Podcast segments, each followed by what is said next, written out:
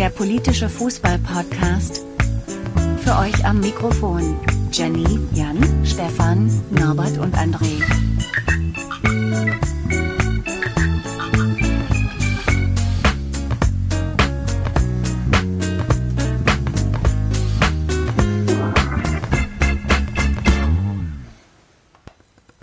Hallo, liebe Hörer, willkommen zu äh, Polykick, Folge 25 heute. Ähm, wie ihr hört, ist die Soundqualität heute ein bisschen anders. Wir nehmen nämlich heute über das Telefon auf. Daher ist auch das ganze Team nicht da, aber ich habe mir allerdings einen Gast eingeladen und zwar Lars Fischer, auch auf Twitter bekannt als Fischblog. Hallo Lars. Hallo Stefan. Lars, wir reden heute über das Coronavirus. Ähm, bist du überrascht, dass du in einen Sportpodcast eingeladen wurdest? Ich bin allgemein überrascht, dass ich im Moment so viel danach gefragt werde. Ich bin ja eigentlich nur Journalist.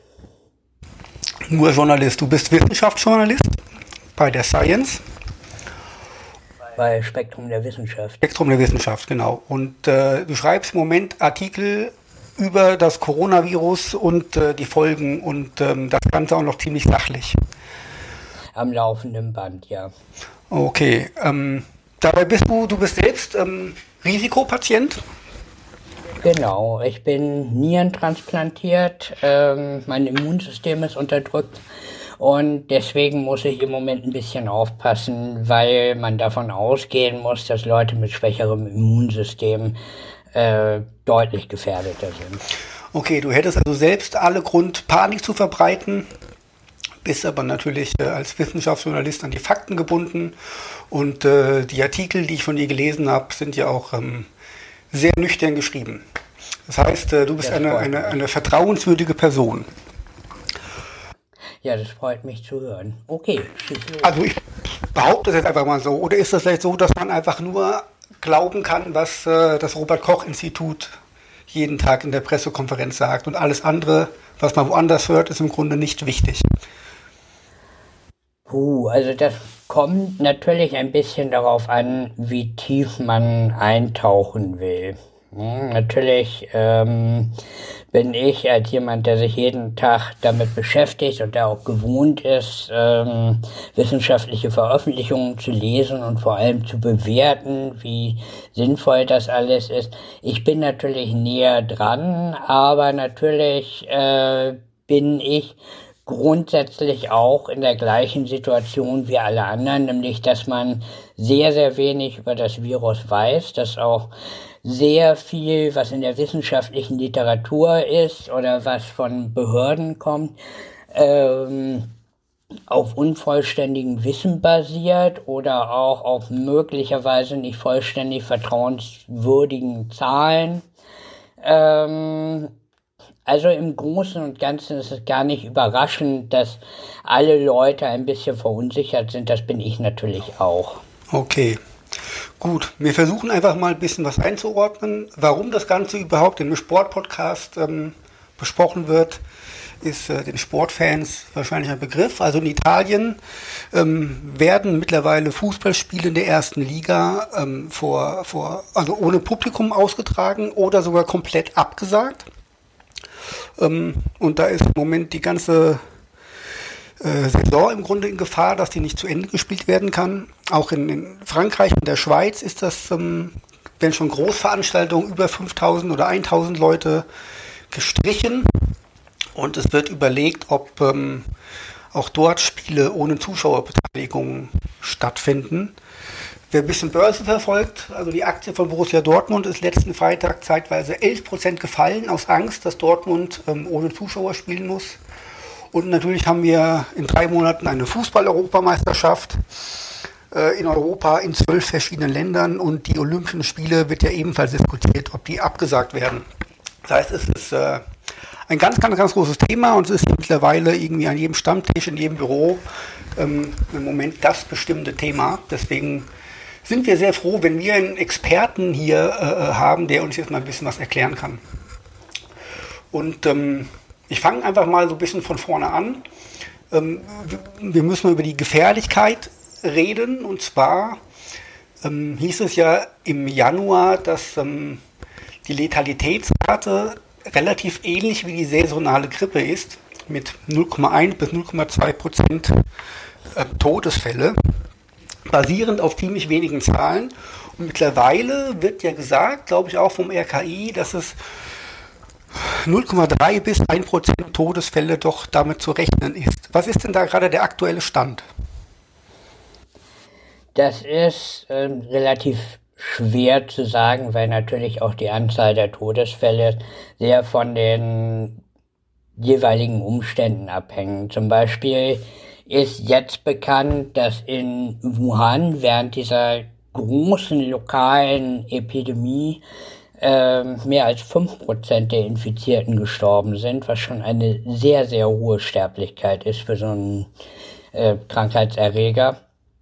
Ähm, außerhalb Wuhans in China im gleichen Zeitraum war die Sterblichkeit bei ungefähr 0,7 Prozent. Äh, insgesamt muss man aber sagen, wir können jetzt ungefähr davon ausgehen, dass mehr als 95 Prozent aller Leute, die sich damit infizieren, ähm, wieder gesund werden. Ja? Also das, das heißt, für das Individuum, für die einzelne Person, für den gesunden Menschen ist dieses Virus gar nicht so gefährlich.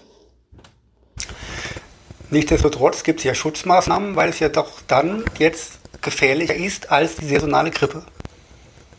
Da sind wir uns doch jetzt ja, einig. Das, ja, er ist gefährlicher als die saisonale Grippe, aber eben nicht nur wegen der etwas erhöhten Sterblichkeit, sondern aus, einem, aus mehreren anderen Gründen. Und der wichtigste Grund ist, dass dieses Virus neu ist. Also bei der, neu, bei der saisonalen Grippe, die kommt ja jedes Jahr wieder. Und das ist nicht nur eine Grippe, das sind 10, 15 verschiedene Virenstämme, die dann immer zirkulieren.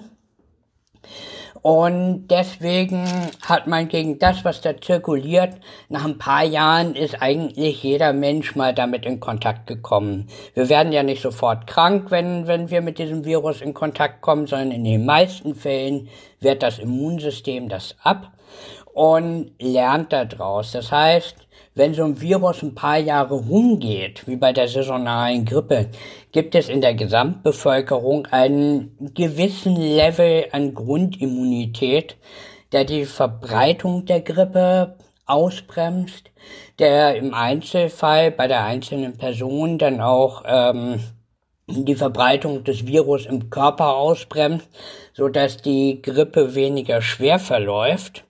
Außerdem gibt es ja bei der Grippe die Impfung speziell für gefährdete Leute. Zum Beispiel bin ich gegen Grippe geimpft, natürlich, weil die Grippe für mich ja auch gefährlich ist. Äh, es gibt Medikamente, die man, die man im Krankenhaus geben kann, die auch ein bisschen was bringen. Und das haben wir alles beim Coronavirus nicht. Und das kann sehr schwerwiegende Folgen haben. Also eine mögliche Konsequenz oder eine, eine große Gefahr ist eben, dass sich dieses Virus sehr, sehr schnell bei sehr vielen Leuten ausbreitet, weil einfach diese, diese Basis, diese diffuse Basisimmunität nicht da ist. Und dann bekommt man sehr schnell sehr viele Fälle an einem Ort.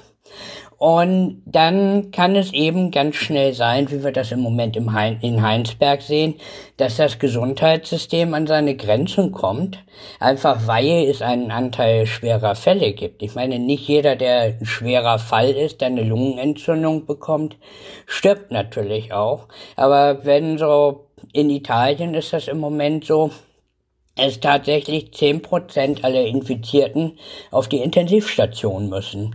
Und so richtig lustig ist das nicht. Das belastet auch das Gesundheitssystem.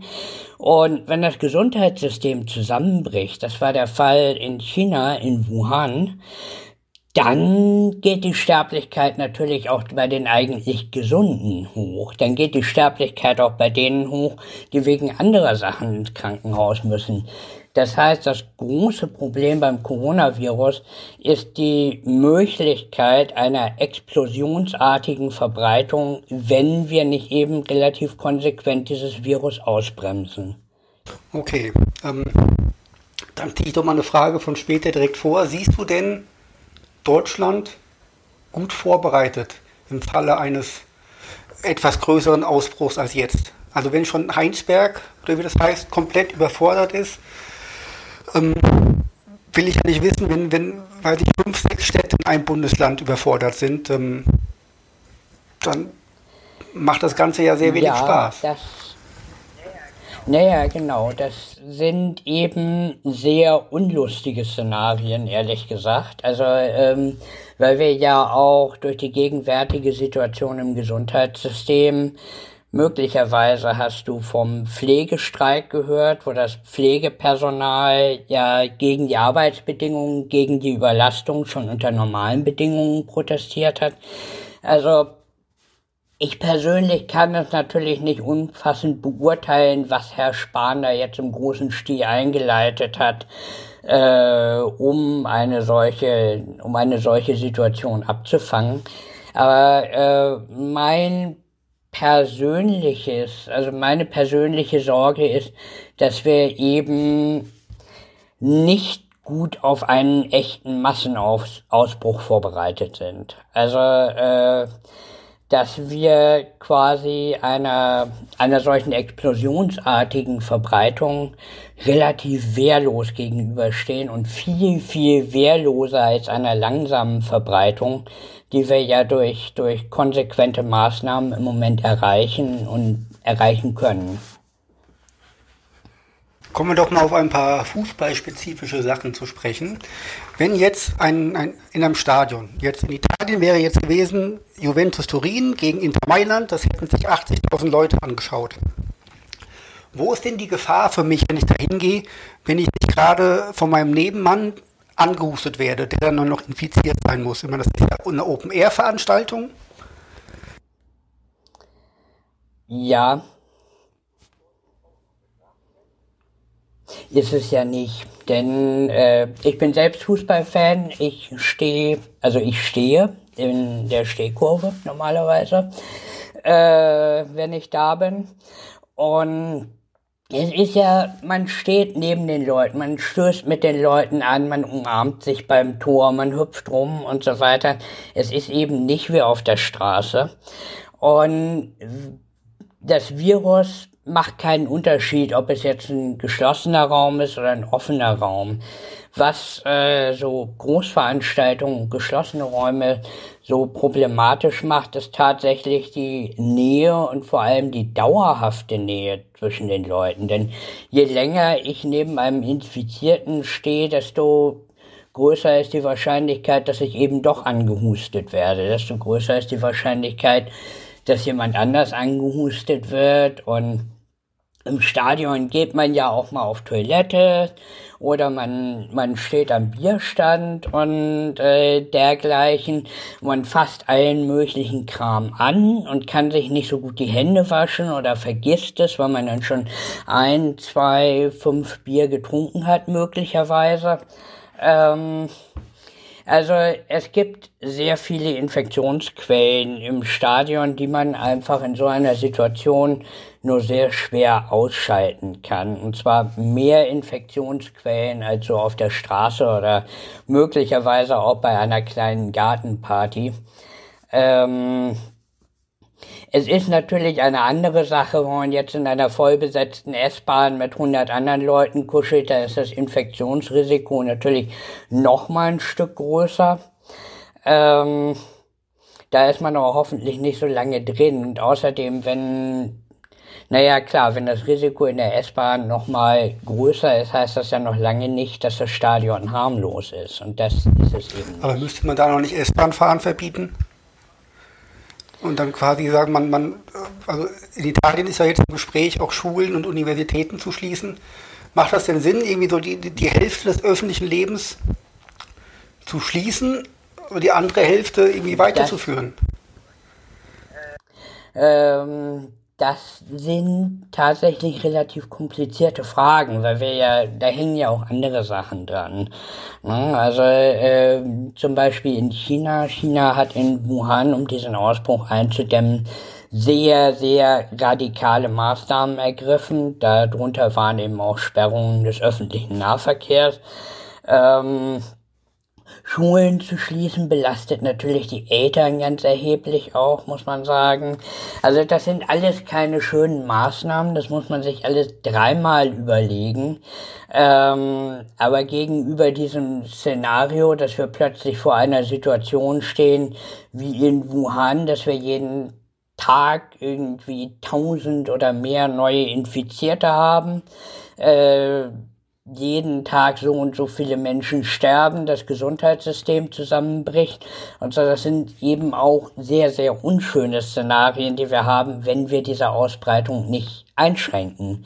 Und äh, deswegen werden solche radikalen Maßnahmen auch angedacht. Natürlich ist das immer ein Problem, wenn man den öffentlichen Nahverkehr platt macht oder wenn man, wenn man einfach mal alle Schulen schließt. Natürlich möchte man das nicht und natürlich hat das auch erhebliche Folgen. Aber ähm, dieses Virus ist tatsächlich eine Gefahr und ein Problem ist auch, dass wir nicht genau wissen, wie groß diese Gefahr ist. Wir wissen nicht, wie tödlich es ist. Wir wissen nicht im Detail, wie ansteckend es ist. Wir haben eben die Ausbrüche in Wuhan, in Korea, jetzt in Italien, die uns sehr, sehr deutliche Warnzeichen sein sollten, dass wir das nicht leicht nehmen dürfen. Okay. In ähm, Frankfurt wurde heute ein ICE angehalten, stundenlang, wegen Corona-Verdacht. Das, also Konkret war jemand drin, bei der verdächtigt wurde, ähm, den Coronavirus in sich zu tragen. Mehr Informationen gab es nicht. Also ich weiß nicht, vielleicht war der unter Quarantäne und ist einfach losgefahren oder sowas. Die Polizei wird angerufen, wird alles abgeriegelt.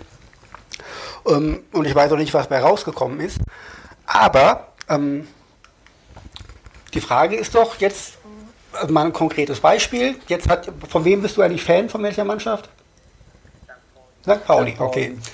Ähm, die Eintracht hat ja jetzt in Salzburg gespielt und äh, nach der Rückkehr wurde festgestellt, dass bei einem Fan, der auch dort war, ähm, der wurde positiv getestet.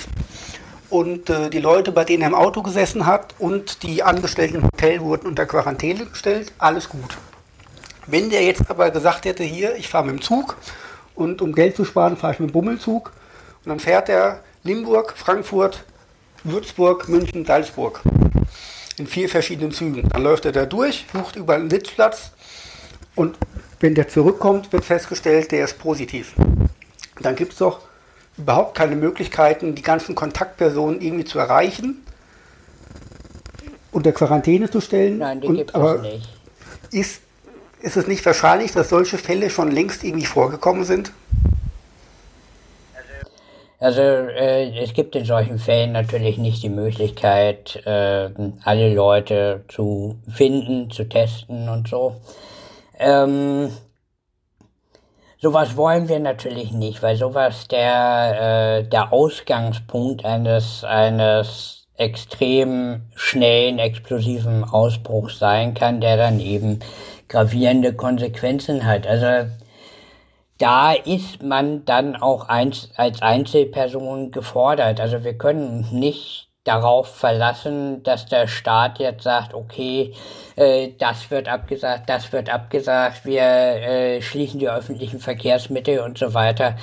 Der Staat die Behörden können das nicht alles für uns machen, sondern es geht dann in dem Moment tatsächlich um das einzelne Verhalten. Das heißt, wir haben es in der Hand. Naja, wenn ich, wenn ich morgens aufwach, mich komisch fühle und anfange zu husten, dann bin ich vielleicht in der Verantwortung zu sagen, naja gut, dann bleibe ich lieber zu Hause, um eben nicht vier Züge voller Leute möglicherweise anzustecken oder Leute im Stadion.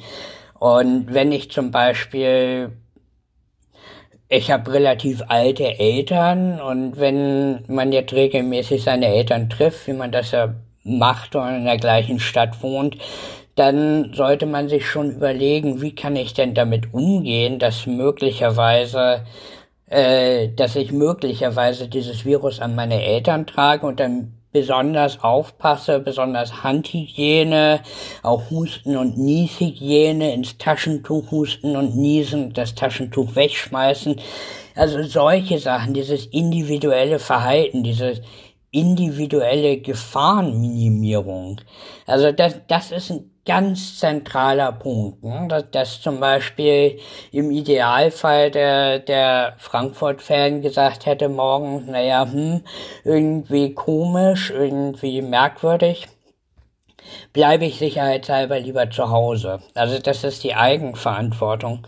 Und natürlich, wenn der Kollege erst auf dem Weg krank geworden ist oder es nicht merkt oder aus irgendwelchen anderen Gründen, das ist halt Pech. Es gibt keine, es gibt keine Garantie. Es gibt keine absolute Sicherheit. Sowas kann immer passieren. Aber wir alle können diese Wahrscheinlichkeit minimieren, indem wir uns angemessen verhalten, indem wir uns vielleicht zweimal überlegen, was mache ich hier eigentlich? Wenn man denn jetzt infiziert ist und keine Symptome hat und sich gesund fühlt, dann, dann merkt man, man natürlich nicht. Wie ansteckend ist man denn dann für andere, wenn man nicht hustet und niest und sonst irgendwas macht? Das weiß man nicht. Also dieses Husten und Niesen ist ja letztendlich der Verbreitungsmechanismus. Und äh, ich glaube, man muss schon sehr nah ran, um sich ohne zu husten mit so einem Virus anzustecken. Aber genau weiß man das nicht. Man weiß auch nicht, wie viele von diesen symptomlosen Fällen es tatsächlich gibt. Äh, es gibt zwar im Moment sehr viele Gerüchte, muss man sagen, darüber, dass das unzählige sind, aber neue Zahlen aus China, die gerade von der Weltgesundheitsorganisation präsentiert wurden, die deuten eher darauf hin, dass es gar nicht so viele sind. Okay, weil Jens Spahn hat ja eben gesagt, äh, vier von fünf verlaufen komplikationslos im Grunde. Die verlaufen komplikationslos, ja, das stimmt. 80 Prozent verlaufen im Wesentlichen wie die, ja, ohne dass man ins Krankenhaus muss letztendlich. Ähm, aber die verlaufen nicht so. Ah, cool, okay, alles die klar. Leute husten, die Leute kriegen erhöhte Temperatur und natürlich merkt man das und dann sollte man sich auch angemessen verhalten. Okay. Die Fußball-EM und die Olympischen Spiele finden ja im Sommer statt. Jetzt ist ähm, Grippe ja schon so ein bisschen, bisschen winterlastig, dadurch, dass, dass, die Luft trocken ist und die Schleimhäute empfindlicher reagieren. Ähm, wie ist denn die Gefahr, dass im Sommer trotzdem noch ähm, eine, eine, große Corona-Welle irgendwie tobt und äh, sowas abgesagt werden könnte? Oder wird sich das einfach dermaßen minimieren bei steigenden Temperaturen? Wir hoffen das sehr, denn das würde uns natürlich Zeit verschaffen.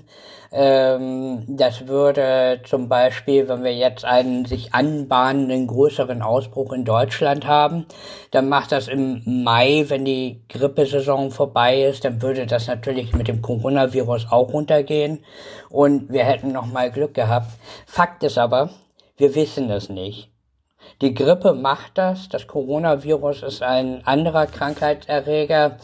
Äh, wir wissen ehrlich gesagt nicht, wie sich dieses Virus bei uns im Sommer verhält, weil wir es noch nicht im Sommer hier hatten.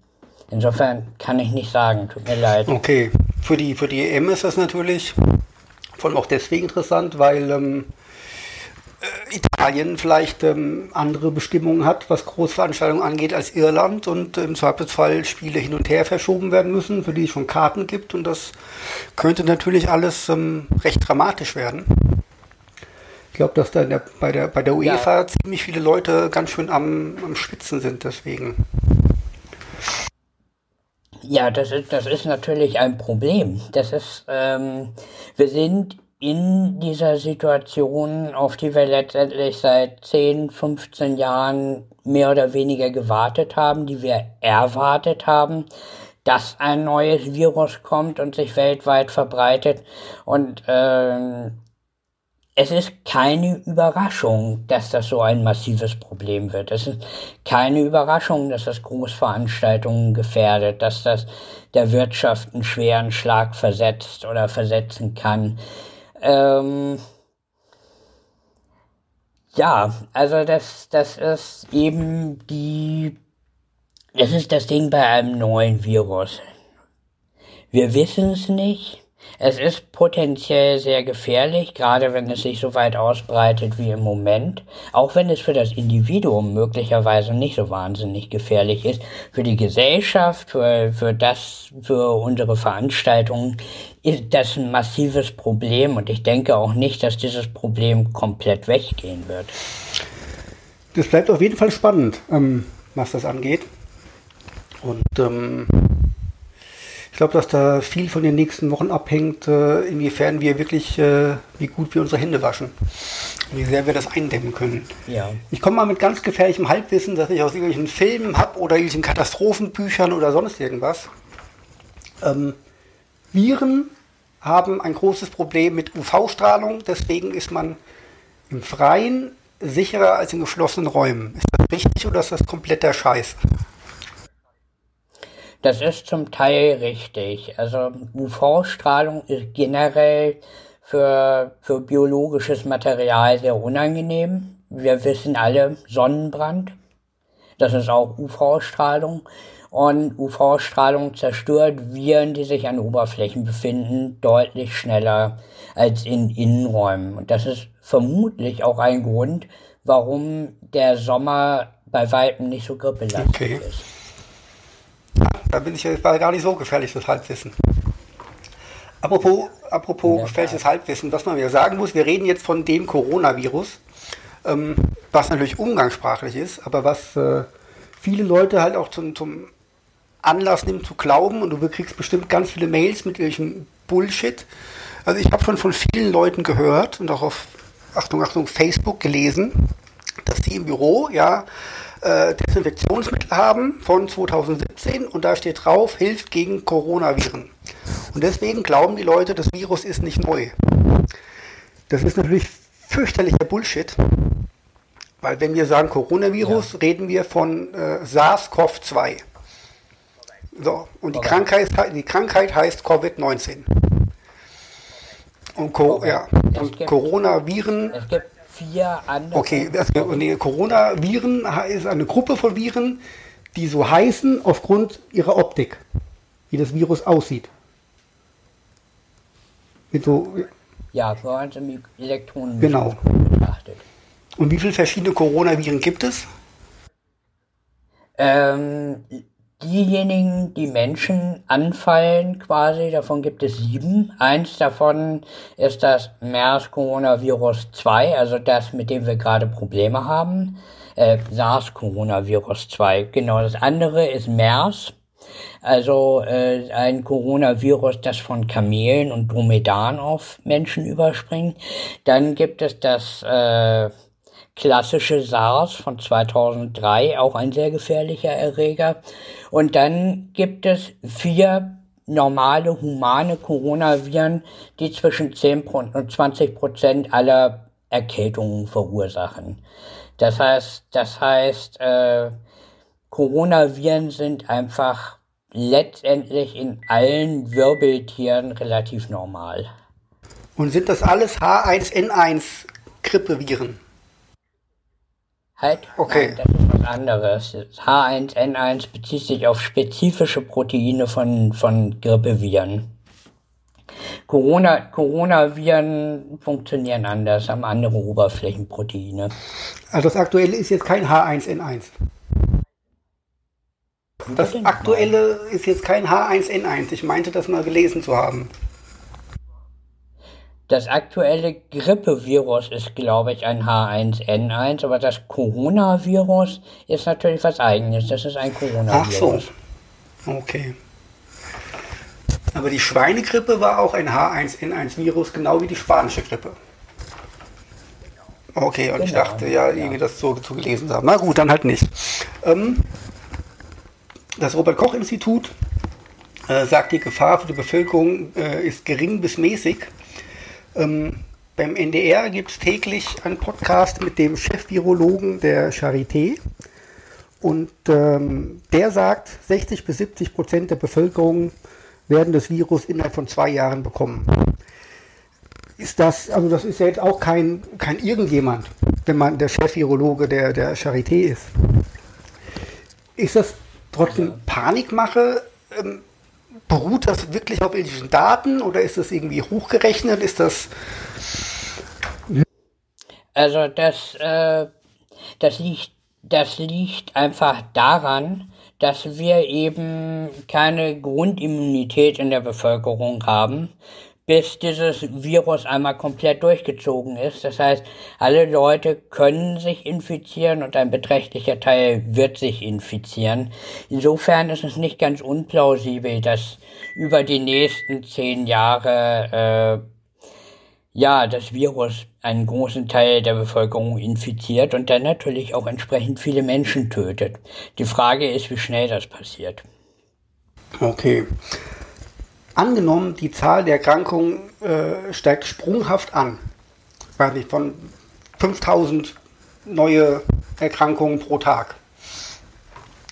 Ähm, dann kann man ja irgendwann nicht mehr die ganzen Kontaktpersonen unter Quarantäne stellen, weil ja sonst nichts mehr funktioniert. Irgendwie in, in der öffentlichen Ordnung. Ja. Gibt es irgendwann einen Punkt, wo man sagt, so, jetzt brauchen wir keine Quarantäne mehr, jetzt ist es eh so außer Kontrolle, jetzt geht es einmal durch? Oder wird man trotzdem ja. versuchen, so viele Leute wie möglich unter Quarantäne zu stellen? Also äh, ich für meinen Teil würde von mir sagen, in dem Moment, in dem wir tatsächlich eine wirklich große Anzahl neuer Fälle pro Tag, zwei oder drei stelle ich schon, dann werde ich mich aber ganz pronto in Quarantäne begeben und mich hier in meiner Bude einbunkern in der Hoffnung, dass mich das nicht erwischt. Denn in so einer Situation bricht natürlich auch das Gesundheitssystem zusammen, dann bricht das öffentliche Leben zusammen, dann wird Quarantäne wahrscheinlich gar nicht mehr möglich sein, ab einer bestimmten Grenze. Solange Quarantäne möglich ist, sollte man es tun. Aber natürlich, je mehr Leute infiziert sind, desto ineffektiver wird das und irgendwann hat es keinen Sinn mehr. Aber wo die Grenze ist, kann ich leider nicht sagen. Hast du schon dementsprechend Hamsterkäufe getätigt? Naja, ich bin ein, ein Ein-Personen-Haushalt. Ich habe sowieso meine Vorträge, äh, meine Vorräte. Ich koche Lebensmittel ein. Ähm, das heißt, ich musste gar nicht so viel hamstern. Ich musste einfach meinen Rucksack bei zwei Einkäufen ein bisschen voller packen. Vielleicht zwei Päckchen Nudeln mehr, zwei Päckchen Reis mehr. Ein bisschen gucken, was sonst noch da ist. Und ähm, Dadurch, dadurch ging das mehr oder weniger unproblematisch. Bei einer vierköpfigen Familie ist das natürlich anders. Okay, dann habe ich jetzt noch zwei kleine Fragen. Am äh, Frankfurter. Flughafen findet jeden Montag eine Demonstration statt gegen Fluglärm äh, und, und, Nachtflugverbot und all sowas. Da kommen im Schnitt 250 Leute. Ja. Äh, der Flughafen hat am Tag im Schnitt 200.000 Passagiere und da arbeiten 81.000 Menschen. Ist das dann nicht äh, witzlos, eine Veranstaltung für 250 Leute abzusagen? Oder ist alles, was man absagt und nicht macht, irgendwie hilfreich? Ich meine, das ist, wir reden hier von 0,1 Promille ja, also äh, natürlich, natürlich ist das äh, sehr übertrieben, jetzt so eine kleine Demonstration unter freiem Himmel, möglicherweise, also die Leute drängen sich auf so einer kleinen Demo ja auch nicht zusammen. Natürlich ist das albern vor so einem riesigen Flughafen. Okay. Und noch eine Frage aus dem Sport. Äh, in den USA, die Basketball Association NBA hat ihren Spielern geraten, äh, nach, einem, nach einem geilen Spielzug sich äh, kein High Five mehr zu geben, aus, aus Angst vor Corona-Ansteckung. Die fassen aber alle permanent ja denselben Ball an. Ist das, ja, ist das nicht auch völlig absurd? Also äh, ich denke, wenn man tatsächlich Angst hat, dass sich die Spieler bei so einem Spiel anstecken, dann sollte man die Spiele im Zweifelsfall absagen. Okay. Gut, so, also ich habe keine weiteren Fragen mehr. Ähm, ja. Alles, alles soweit beantwortet zu deinem? Ja, doch, soweit schon. Ja, ich habe vorher noch ein paar Leute gefragt. Hier, hört mal, stellt mir, sagt mir mal ein paar Fragen. Da kam auch nichts. Äh, die haben alle gesagt, äh, sie kennen sich gut aus. Ich hatte zwar nicht den Eindruck, aber ähm, ich hoffe, Sie werden alle den Podcast hören zumindest. Ähm, Hier kennt nee, das ist ja. ja Muss man ganz okay. ehrlich sagen, wir wissen zu wenig. Okay, ja. Ja. Wir lernen alle dazu mit, mit steigenden Zahlen und so weiter und so fort. Und wenn, wenn, Ja, auf die ganze und wenn, wenn alle Staaten ehrlich sind auch. ja, Das auch. Ja. Also aus dem Iran erwartet man jetzt nicht unbedingt Ehrlichkeit. Vielleicht, aber Nee, die haben ja, die haben ja auch gelogen. Die Chinesen haben am Anfang auch, ich will mal sagen, waren nicht ganz ehrlich. Muss man einfach sehen. Man kann sich heutzutage oder allgemein nicht darauf verlassen, dass die Zahlen stimmen. okay. Gut, dann Lars, ich danke dir für deine Zeit und für deine Antworten. Ja, mit dem größten Vergnügen. Ich hoffe äh, auf der einen Seite, dass ich den Leuten Sorge nehmen konnte und auf der anderen Seite dann auch klar machen konnte, dass die Situation durchaus gefährlich ist und dass wir uns angenehm ver äh, angemessen verhalten. Das hoffe ich auch. Äh, wascht euch die Hände, Leute. Äh, esst gesund, macht ein bisschen Sport, um eure Abwehrkräfte zu stärken. Ähm, folgt dem Lars auf Twitter unter, unter Fischblog und lest seinen Artikel. Da gibt es bestimmt viele, viele Updates die nächsten Tage auch. Ähm, Vermutlich, ja. und äh, ihr habt heute auf Instagram auch irgendwas gemacht, gell? Ja, aber das ist noch eine andere Geschichte. Das war dann auch durchaus, durchaus Okay, anstrengend. alles klar. Gut. Dann ähm, hoffen wir das Beste für die Zukunft. Und äh, wir werden uns lesen. Wir werden uns lesen. Ich schicke dir die Aufzeichnung und äh, schick mir doch bitte den Link. Das mache ich. Lars, vielen Dank. Ja, danke. Dir noch einen schönen Abend und viel Erfolg. Dankeschön. Ciao. Ciao.